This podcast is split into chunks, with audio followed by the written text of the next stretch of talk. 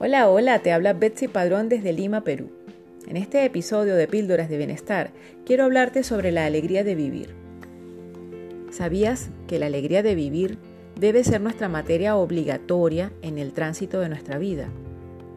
Pues sí, la alegría de vivir surge cuando encontramos un sentido a nuestra existencia. Y cuando la perdemos, nuestro cuerpo físico comienza a enfermarse, especialmente nuestro corazón y nuestra sangre.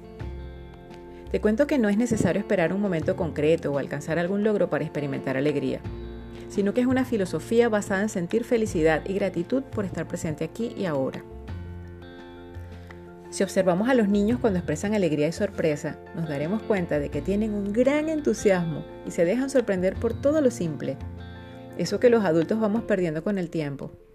Nos volvemos más serios, analíticos, neutrales, inexpresivos, porque las responsabilidades que tenemos son cosa seria.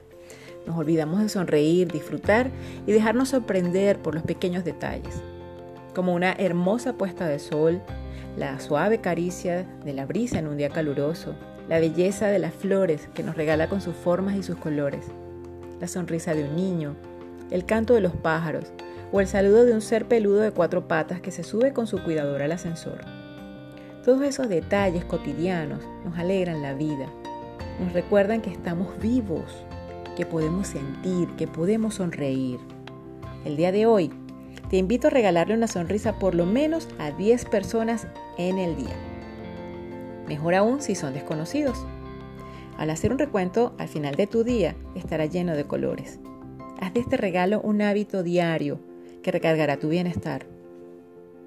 Sonríele a la vida en cualquier circunstancia. Todo es un aprendizaje, todo es actitud. Y el regalo de la vida es el mejor motivo para celebrar.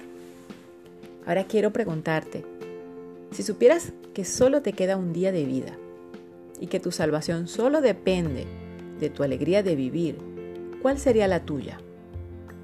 ¿Dónde la buscarías? Y luego de encontrarla, ¿qué harías para conservarla? Si te gustó, comparte esta píldora. Y te invito a seguirme en arroba betpadrón en Instagram y Betsy Padrón en Facebook. Gracias por escucharme. Hasta una próxima edición.